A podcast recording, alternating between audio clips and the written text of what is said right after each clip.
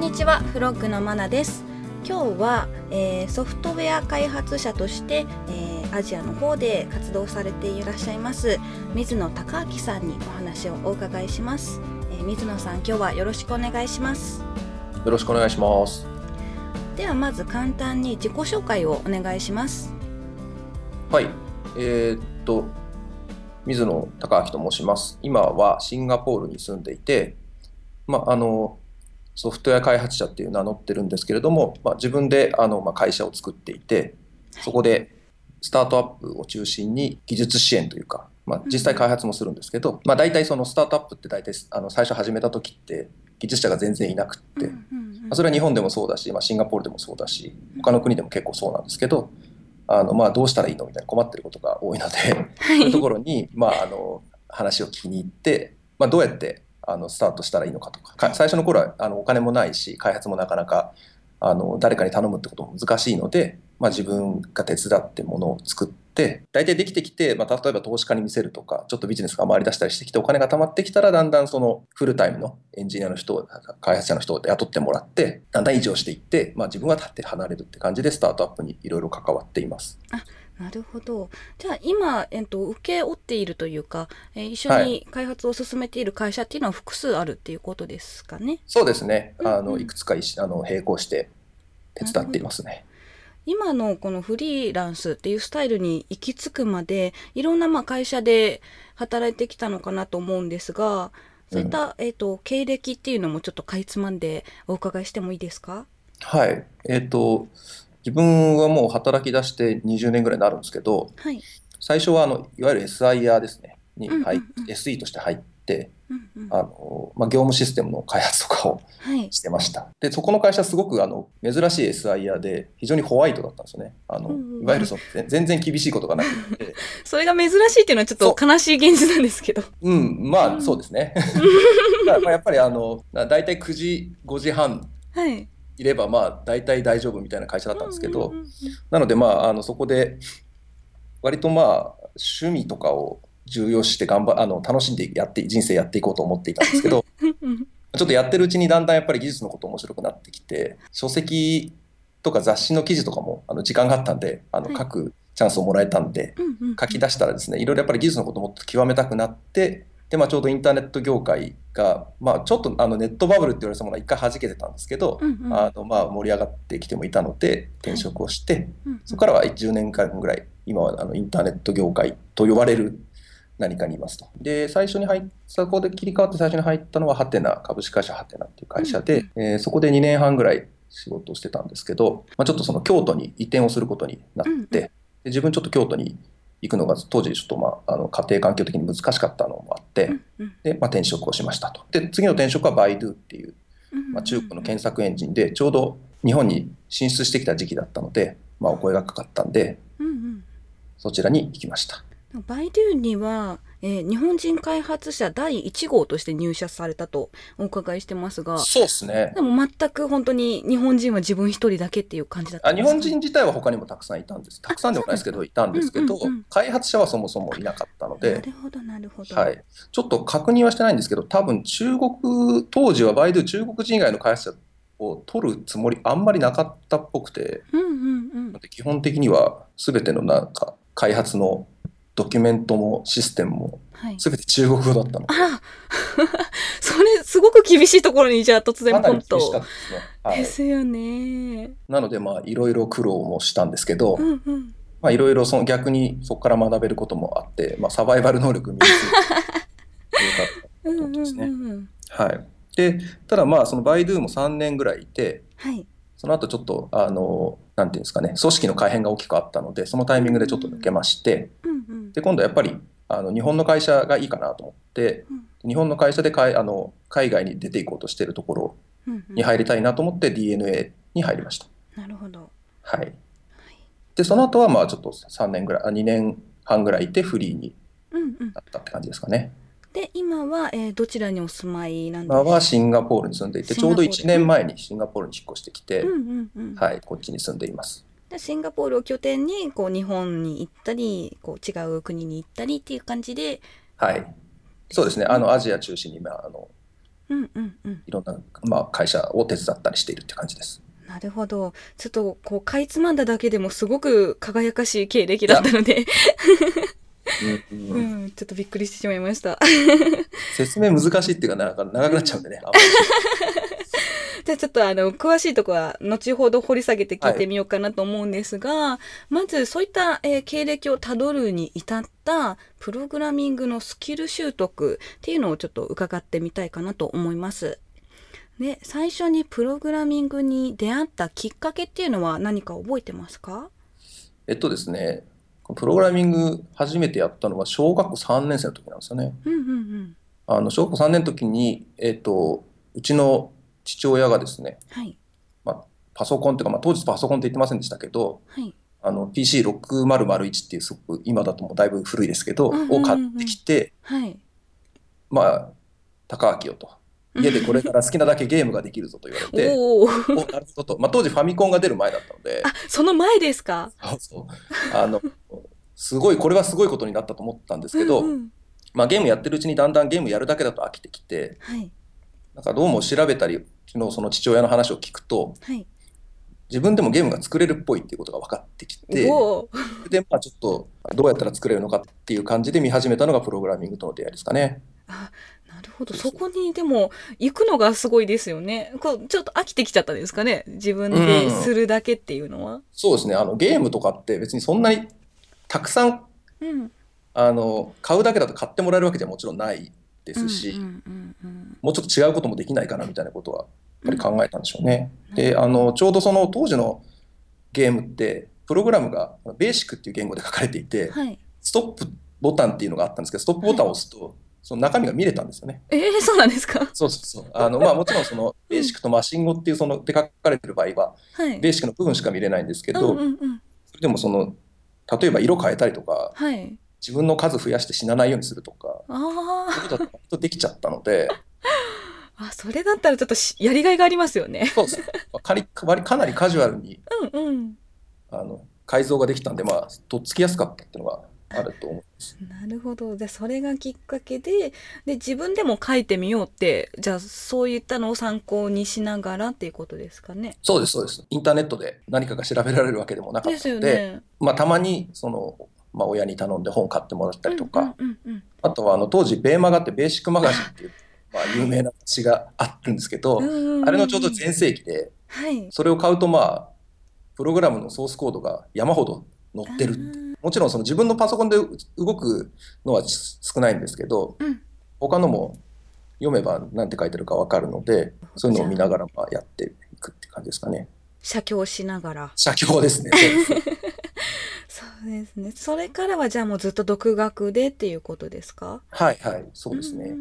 たまにその父親のその知り合いのパソコン詳しい人っていうのがいてですね当時、はい。たまにその本当に分からなくなるとその人に。教えてもらいに、の父親に連れてってもらうその人の家までみたいなことはやってましたけど。じゃあ、でもそういった人が周りにいるってすごくありがたい話というか、ラッキーですよね。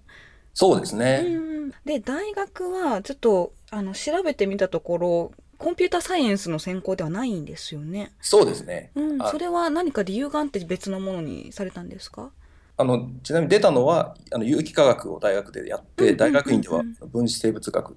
をやってるんですけれども、はいまあどっちも実験系なんですが、はい。大学院の後半はあのバイオインフォマティクスって言ってコンピューター使うやつを少しやってたんですけど、まあ、基本的には全然関係ますありませんと。でうんなんでかっていうと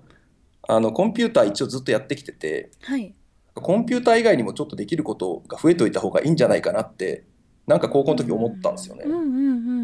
それでまあちょうど化学興味あったんでそっちに行ったんですけど、はい。まあ、結局でも大学でやってる間にやっぱりコンピューターの方に進もうってうんうんうん。持って戻ってきちゃったんで まあちょっと親には何やってんだって言われましたけど まあまあでも結局こう自分の進みたい道が明確になったかなっていう感じですかね。そうですね、うん修士はい。修士の後半部分はあのコンピューターを使って DNA の解析をしていたので。その時はあのちょうどまだそういう学問走りだったのであんまり周りに知ってる人もいなくってプログラミングできたことは割と助かりましたけど。あそうですよねもう、はい特に今だったらもう本当全てコンピューターに関わってくる研究も多いですからそういったことが最初からできたっていうのはやっぱり強みになってましたね。はいはい。うんうんなるほど。じゃああ続いて、え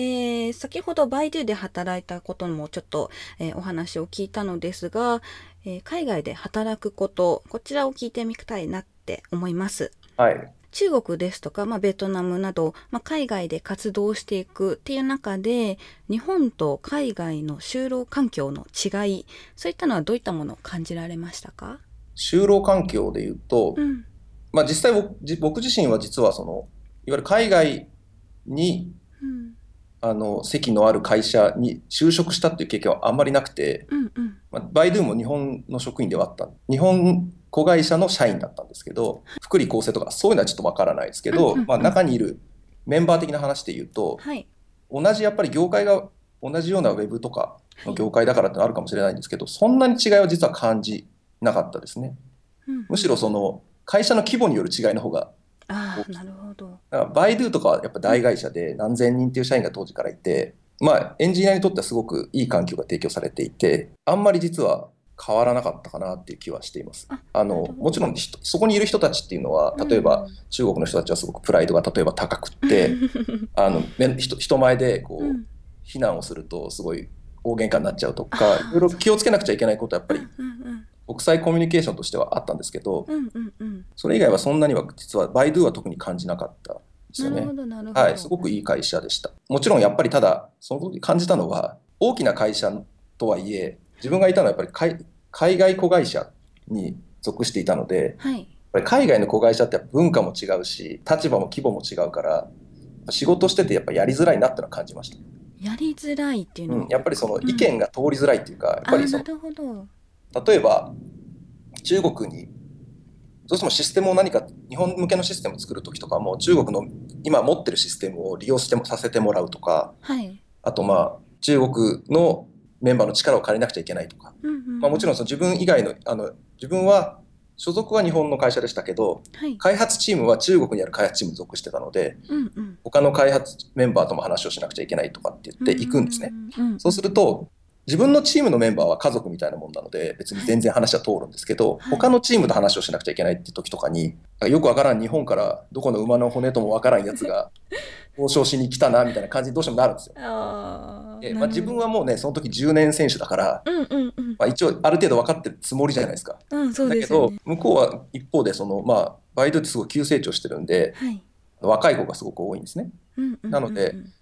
あのまあ、こっちから見るとまだ多分知識的には僕の方があの持ってることも多かったんですけど向こうからするとなんかよくわかんないやつが来たみたい。になってて、お互いなかなかやっぱりコミュニケーションが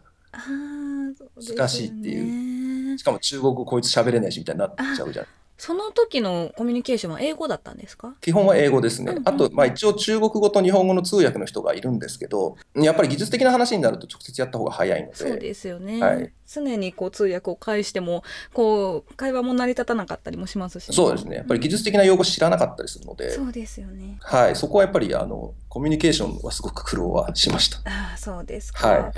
まあ、ただ働き方に対してはそんなに違いは感じなかったという感じそうですね。うんうん、あの中国の会社とかだと例えば、まあ、割とみんな例えば早く帰る、うん。6時とかってなるときちっと帰る、まあ、それは東南アジアの会社他の会社みんなそあの北東東南アジアにある会社東南アジアの人たちもそうなんですけれども、うん基本的にやっぱり中国人の人たちも、はい。まあ、夜になるとまあ家に帰ってみんなでご飯を食べるみたいなことをすごい重視してますと。そうですね。そう聞いてたんですけど、うんまあ、バイドゥに関して言うとみんなすごく夜遅くまで働いていたし、ああそうなんですか、はい。なんか弁当をねあ弁当持ってきてる率は高かったですけど、弁当を2食分持ってきてるやつとか多くて。ああ昼と夜と。そうそう。へえなんかこうお母さんが2食作ってくれるんだみたい ありがたいけど帰りたいみたいなそんなんないんですかね。いやでもやっぱりみんなすごく技術的なあの探求心とかすごい強かったし、あの仕事に対する責任もすごくあったので、うん全然夜遅くまでいることに対しては彼らは特に問題視してる感じもなかったですし、そうなんですね、はい、そういうところも含め結て、はい、日本とあんまり変わんないなと構うんうんうん。そうですね。だったら結構あの違いがあんまりない分働きやすさっていうのは結構楽だったというか。そうですね。あのチームの一員として認められたら楽でしたね。ああそこまでか。そう。あのやっぱりかんなんていうんですかね。あの文化的な感覚っていうのは全然違うんですよね。あのバイドゥって日本でサービスを、まあ、今検索サービスもうやめてしまいましたけどはい。やってた時結構そのクローラがすごく、クローラってまあ検索エンジンのインデックスを作るために、まあ各ウェブページをロボットがアクセスしてデータ取ってきますけど、それの結構圧力というかアクセス頻度が高すぎるんではい。割と問題になってたんですけど、それもまああの内部的には僕とかも日本人はあのあんまりそういう圧力が高いのはそのうん。たくさん頻度が多くアクセスをするのは嫌がるからそうですね。やめてくださいみたいな話はしてたんですけども、うん。まあ、例えばその中国のそのエンジンあの開発者からすると、はい。い、やいやと。サーバーに負荷がありすぎて落ちるとかっていうのは問題で、まあ、実際そういうこともあったんでそれは問題だったんですけど、うんうん。あのサーバーに負荷がかかりすぎて落ちるのは問題かもしれないけどそうじゃないならうん。なんか何が問題なんだみたいな。でうん。でじゃあ例えばお前自分のがサイトをやっていてサイトに来るアクセスの数が普通本当の人間のアクセスよりもバイドゥのロボットの方が多かったら嫌じゃないのか。でもそんなの全く嫌じゃないみたいな感じであ発想というか感覚が全然違うから。そうですね。違いますね。なのでそれだとやっぱりどんだけ説明してもうん。わからないからうんうん。そういうなんていうか嫌嫌がるからやめようみたいな説明の仕方じゃダメなんだ。もちろんその彼そそのその話をちょうどした彼とはすごくまあ信頼関係もあったんでうんうん。日本人は嫌なのは分かったからうん。とりあえずちょっとよく意味は分からないけど調整はしようよみたいな話はしてくれてたんですけどうんうんうん。あお互いその尊敬し合っていればはい。あの別に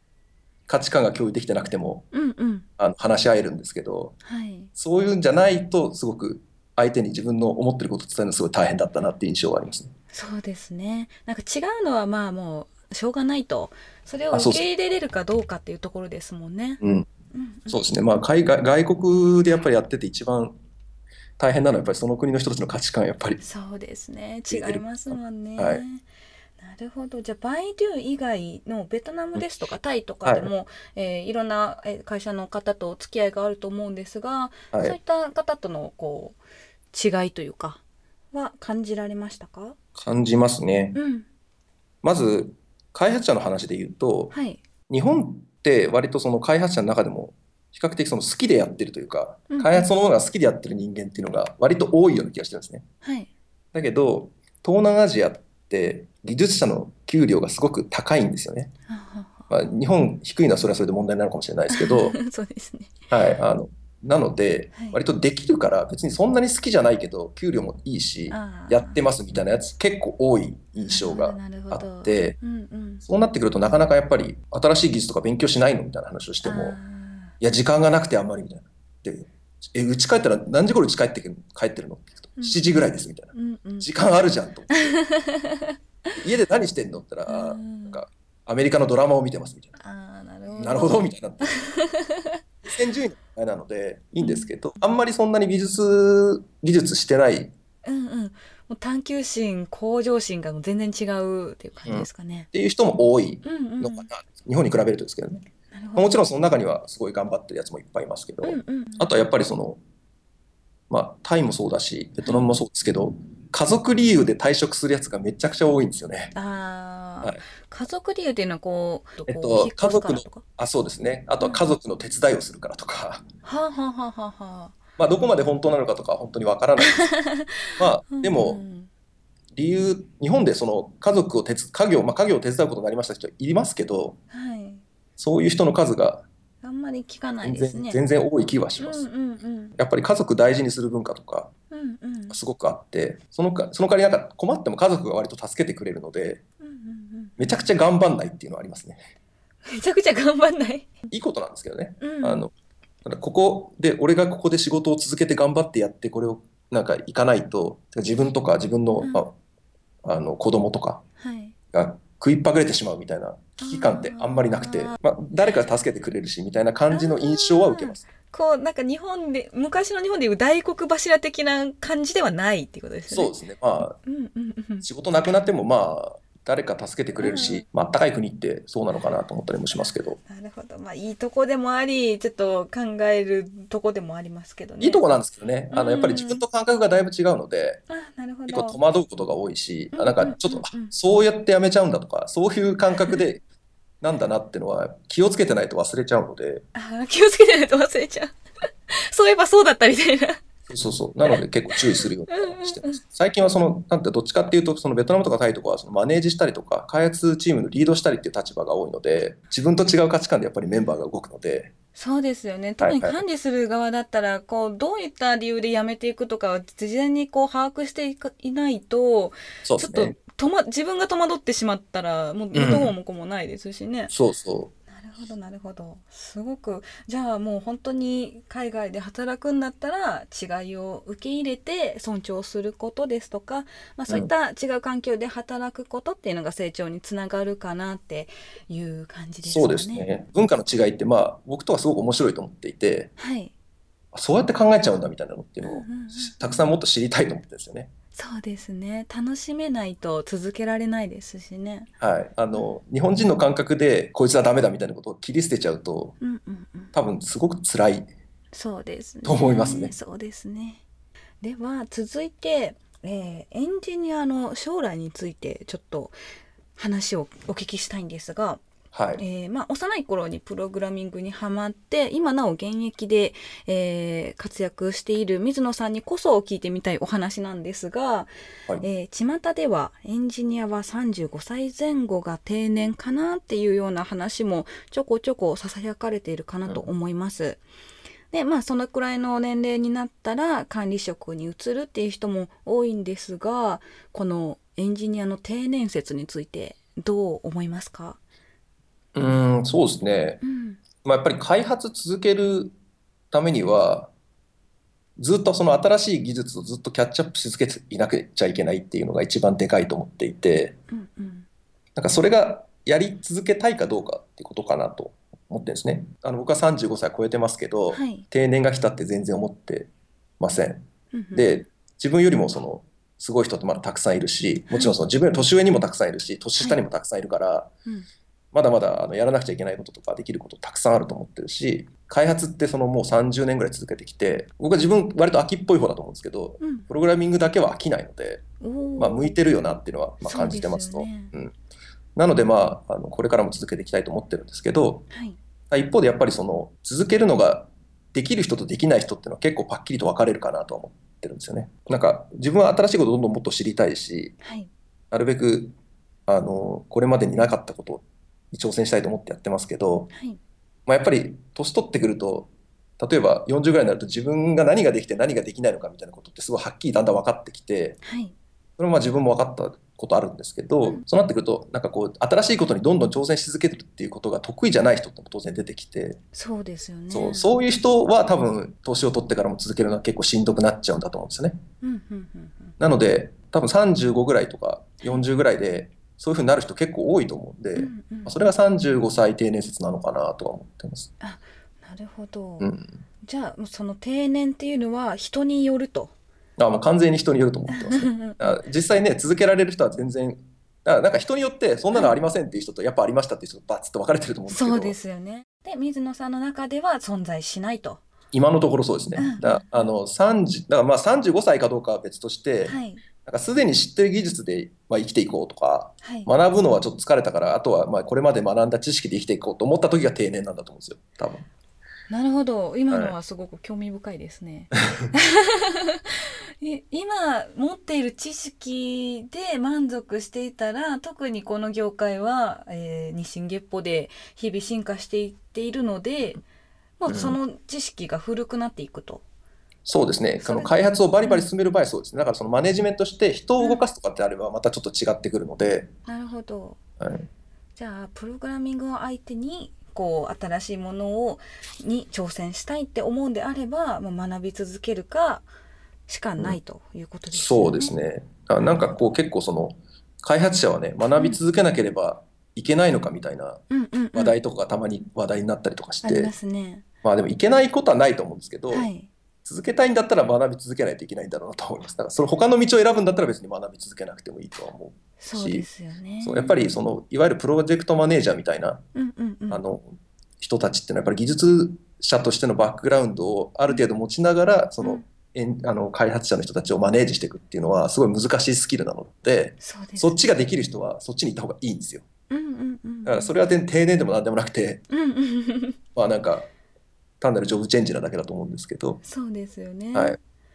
逆に言うと自分とかはうん。マネージメントとか得意じゃないので、でも今一応されてはいるんですよね。まあの技術者だけだったらできますけど、うんうんうん。まあまあでもやっぱりその得意なもっと得意な人は全然いるなっていう感じうんじゃあやっぱ人を管理するんだったら新しいものをちょっと勉強していった方が水野さん的には楽かなと。そうですねうんうんうん。なるほど。そういったやっぱ違いがあるので定年がどうこうっていうのは一概には言えないよと。うんうんうん。なるほど。じゃあ今のところ一生現役で入れたらいいなっていうふうに考えてますかそうですねうんうんうん。なんか実はその例えば DNA に入った時に、まあ、ベトナムのチームを見ることになったんですけどはいなんかそういうことをやりたいなと思った理由っていうのははい割と当時ははい。言っても自分より若いやつが出てくるし例えばはい東南アジアにはもっと安い今今今今安い賃金でうんうんうん。あの自分よりもパフォーマンス出したやつがもうこれからどんどん出てくるはずだと。うんうん。だからその一生開発者としてやっていくっていうのは割とリスクが高いんじゃないかと当時思ってたんですね。ははは。だからあのそういう、まあ、例えばオフショアを使う経験だとかはい。海外のメンバーとやり取りをして海外のメンバーをマネージしていくっていう経験をちゃんと積もうと思ってはい。あのそういう仕事をしてみたんですけど、はいまあ、結果として思ったことはあ2つあってはい。あの給料で言うとベトナム人でめちゃくちゃ仕事ができる開発ができるやつってベトナムにいないんですよ。ああ。みんなあの海外に出ていっちゃうんですよね。うんうんでうん、結局高い給料で動いてるし。うんうんうん。で一方でそのまあそのベトナム人であるとか、まあ、日本人もそうですけどいろいろ見てきた中ではい。まあまあ全然自分もまだまだ負けずに頑張れるなっていう感覚が生まれたんですよね。その特にベトナムのメンバーと一緒に仕事してたから。まだ頑張れると。うんだからまあそれであの DNA 辞めてフリーになったんですけど、うんうん最初のな何年か前まではだから自信はあんまなかったですね。やっぱり世界出ていろんな人を見た中で自分の価値がもうちょっと日本にいる時よりも相対化しあの絶対化か絶対的な価値になって、うん。あこのくらいいけるというのが分かったのでなるほど。まだ食っていけるみたいな。うんうんうん。それでまあずっとやっていこうって決めました。なるほど。でやっぱり海外に出たっていう経験がこう自分を客観視できるっていうことにもつながってでこれからの道っていうのも見えてきた感じですかね。そうですね。技術力ってだから結局もうこれからは世界の中で見られるんで、そうですね。はい、例えば給料もそうだし、うんうんうん。まあ、あの技術力ってもう高ければもちろんすごく日本にいるよりも高い給料がもらえるかもしれないけどうんうんうん。なんかこう自分が今持ってるスキルで戦っていっても、まあ、はいこれから自分がこれから勉強していくであろうスキルの伸びと考えても、うん。まあ、世界の中でどっかには生きる道があるっていうことに気づけたっていう。ああなるほど。まあ本当に日本国内にいて日本の企業でずっと働いてってなるとやっぱりどうしても視野が狭くなってしまうので一回ちょっと他を見てみてそうじゃないよっていうふうに気づけたらまたちょっと違う道も見えてきますよね。うん、そういう可能性はありますね。なるほど。じゃああまあ現役エンジニアでずっといるってもし決めるんであれば、まあ、好きっていう気持ちも大事だとあと、うんまあ、新しい技術を学ぶってことを楽しめるように工夫したらいいかもしれないですね。はい、そうですね。はいわかりました。では最後にちょっとあのこれからエンジニア開発者を目指すっていう方に向けて何かこう伝えたいこととかメッセージっていうのがあれば、えーお願いしてもいいですか？うん、そうですね。まあ、一つはやっぱり開発を楽しんでほしいなというか、偉そうなこと言いたくないですけど、楽しんだらいいんじゃないかなと思ってますと。開発者って因果な職業で、はい。ひたすら本当に学び続けてないと遅れてっちゃうんですよね。そこはやっぱりそれ楽しんでなんぼかなとは思うので、うんうんうん。やったらいいっていうのと、あとまあ、あの、まあ海外の話で言うと、今本当にそのソフトウェアのこの開発者って、一番海外で仕事を見つけやすい職業だと思うんですよね。なるほど。はい。あの、日本人はもともとその海外に出てくるのそんなに難しくないですけど、うんうんたとえその、まあ、僕の知り合いとかはもっとすごい、こう、そういう外に出てくるのが難しい国の人たちもたくさんいて、例えばパキスタン人とかに知り合いがいっぱいいるんですけど、はいソフトウェアのエンジン、その開発者、ソフトウェア開発者だけは、まあ、外に出て、例えばシンガポールもそうですし、はいまあ、オーストラリアもそうだったりとかカナダもそうですけどに行って職を見つけたりもできてますと。うんうんうんなのでやっぱりそのソフトウェアの開発者開発スキルってすごく今世界に通用するスキルの一つだしビザも下りやすいし、うんうんうん仕事も見つけやすいので一番ラッキーな道に進んでると思うんですよね、ソフトウェア開発を目指してる人とかは。うんうんうんなのであのどんどん海外に出てったらいいんじゃないかなとは思ってます。なるほど。もう、はい。行けるんならもう動けるうちにう行ってくれっていう感じですかね。で逆にまあこれから先ねどんどんそういう垣根もなくなっていくだろうから。うん、確かに日本にいながらも海外の案件をちょこっと受受注してフリーランスでっていう方もちょこちょこいらっしゃいますもんね。そうですよね。う。んうんうん、なの、であの、まあ、やっぱり日本の国内だけだとやっぱり日本の景気にどうしても左右されるし、うん。まあ、良くなるか悪くなるかこれからは分かんないですけどあのただやっぱり世界的にソフトウェア産その産業というかソフトウェアの技術っていうのが伝えるのはまあしばらくうんうん、ないと思うんで例えば5年後にもうめちゃくちゃ AI が進化してプログラマー一人もいりませんみたいになったら違う。AI が AI を作るみたいな。そうそうまあ、そうなった時は知らないですけど、まあそうならん限りは今は本当にどこに行ってもニーズがあるしどこ行っても人手が足りてないからうんうんうんうん。あの割とその自分で選ぶことができる職業。はい、えどれくらいの技術があったら海外でも通用するみたいな基準って何かありますか？なんでしょうね。難しいですよね。こうあの例えばうんあの水野さんが日本人だとか、まあ、違うアメリカ人とか違う国の人たちをはいはいに募集をかけましたと。うんでいろんなレジュメをもらいましたその中で、じゃあこの人を雇おうっていう選ぶきっかけというかこう決定的なものって何かあるんですか？そうですね。一つははい。その新しいことをどんどん学ぼうとしているキャッチアップしようとしてる姿勢みたいなものは気にしていてなのでその例えば最近面白かったことあったみたいなことを聞いてあの、はい。どういうことを最近興味持ってるかみたいなことを聞くっていうのが一つあるのとあとは一つの言語とか一つの環境とかこういうことはできるけど他はちょっとやったことありませんとか、うん。興味というか技術の内容が限定しちゃってる人っていうのはちょっと危険かなと思ってますね。別に今パソコン1台あればはい。いろんなことチャレンジできるじゃないですか。はい。だからやっぱりそういうのあのちゃんと試してみるとかはい。あとまあ一つの技術にとらわれずにうんうんうん。もうちょっと柔軟にそのこう取るべき解決策を考えたりしてるかどうかとか。なるほどなるほど。そういうのは割と大事ですね。だからそのぎ一個の技術って必ず伝れるんで、そうですよね。はい、なんかちゃんとそういうなんていうんですかね一つの技術とか自分の知ってることにとらわれずにちゃんと判断できてるかみたいなことってのは割と大事かな。なるほどじゃあ何かこう問題を解決するために解決策を一つだけしか見えてないようなんだったらちょっと難しいかなと。はいい、ろんですね。道があるっていうのを柔軟にこう考えてその中で新しい技術も取り入れてっていう方が結構惹かれる感じですかね。そうですね。まああとだからそのこれまでだからそうそういうことをやってきていれば、必ず例えば自分は Java しかやってきてませんとか、はいでならないんじゃないかなと思っていて。過去にまあそういろいろこう選択肢を選んだ結果ちょっといくつか言語ができるし、まあ、他の言語も別にやろうと思えばすぐできますよとか、うんうんそういうふうにこうちょっと頭が柔らかくなってる状態っていうのは割と大事かなと思いますけど。なるはい。よくわかりました。ではそんな、えー柔軟な考えのあるような技術者を今募集しているというふうにもお伺いしています。ここでつなげます。はい、はい、えっ、と求人情報ですね。えーはい今どちらのえー国でどういった感じの、えー方をえ募集してるんでしょうか？えっと、今あのベトナムであのスタートアップ専門の、まあ、インキュベーターって呼んでますけどはい。ベトナムはやっぱりエンジニア多いんでその開発力をそのいろんな世界各国のそうのんスタートアップに提供したりとか、あとまあちょっとコンサルティングみたいなスタートアップ向けの,、まあ、あのコンサルティングみたいなことをやっている会社を手伝っているんですけれども、はい。そこが今そのハノイに開発拠点を持ってるんですね。で、まあ、そこのあの、まあ、技術は僕が見てるんですけれども、はい自分も、まあ、しょっちゅう行くんですけれどもずっといるわけではないのではい。なんかあのそのハノイでその彼らチームメンバーと一緒にはい。その会社の技術力を盛り上げてくれるような、ちょっと日本人の開発者っていうのがいてくれたらなと思ってるので、うんそういう人を募集しております。なるほど。こちら英語ですかね。そうですね、まあ、あのベトナム人も英語めっちゃうまくちゃうまいわけではないので あの、まあ、あとエンジニア同士だったら開発者同士だったらはい。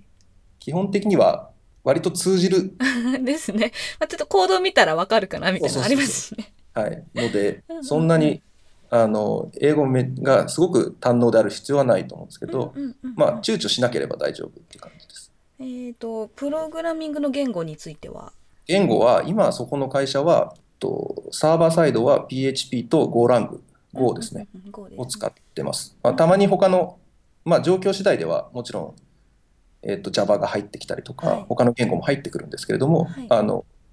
基本的にはそのプロジェクトの最初からかかることが多いのでそういう時のうんまあ選択としてはその2つが多いです。なるほど。はい興味のある方はぜひ。ぜひぜひ。はい。でもう一つなんかバンコクの方でも。はいはい。うんで一方でそのちょっと他のバンコクにもはい。あの、まあ、一緒に仕事をしている人が何人かいるのでうんうん。よく行くんですがバンコクすごく過ごしやすいというか、まあったかいですしご飯も美味しいしうんうん。あの住みやすいところだと思ったのではい。バンコクに開発者が気軽に来て例えばた3ヶ月とか滞在して開発ができるみたいなうんうんうんちょ。っと部屋を作ろうとしてるんですね。シェアハウスっていうシェアハウスみたいなもんですねそうですね。まあ、短期でもいいんですけどうんうんうん。で今ちょうどその目処が立ちつつあるのでうんあのぜひあの興味がある方は 遊びに来てもらえるといいかなと。うんうんちょっとバケーションながらしながらっていう感じですかね。はいまあ、あの合宿とかしてくれてもいいのかなあっていいですね。タイバンコクで合宿いいですね。実際ちなみに僕も前以前今年の2月ぐらいにはいこ。の手伝ってるスタートアップ一つバンコクで合宿をしてあははは。すごく良かったですねあの、まあ、開発が進んだっていうのもあるんですけどあとやっぱり、はいあのチームメンバーすごい結束が固くなったってあですね。はいじゃあそういったこう合宿に使えるようなこう機材だとかそういった環境も整ってる感じですかね。そうです一応オフィスあの仕事ができるデスクみたいなところと寝泊まりできる部屋、まあ、普通のあのいわゆるコンドって言われてるはい。あの部屋がいくつかある部屋を借りてるのでじゃあ泊まれるコワーキングスペースみたいな感じですかそうですね。うんうんなるほど。はいはいじゃあ開発者の方でもしご興味のある方がねいましたら、はい、いやまあ、あのあとバンコクで、まあ、ハハッカソンみたいなこともやっていうんうんて、うんまあ、大体23か月に1回うんバンコクでやってるんですけど、まあ、そこもこれまでいろいろ部屋を場所を借りてやってたんですけどそうんうのん借りるシェアハウスにでやれるようにしようかなと思ってるのでそういうのも興味あれば参加してもらえればと思います。はい。ではそちらのまあシェアハウスの方と求人の方もしご興味のある方がいらっしゃいましたら、えーどちらに連絡をしましょうか？高明水野の at gmail なのではい、わかりました。はいじゃあそちらとあと記事の方にもリンクを貼っておきますので、はい、そちらの方からご応募ください。では、えー今日は水野孝明さんにお話をお伺いしました。はいえー水野さん今日は本当にありがとうございました。あこちらこそありがとうございました。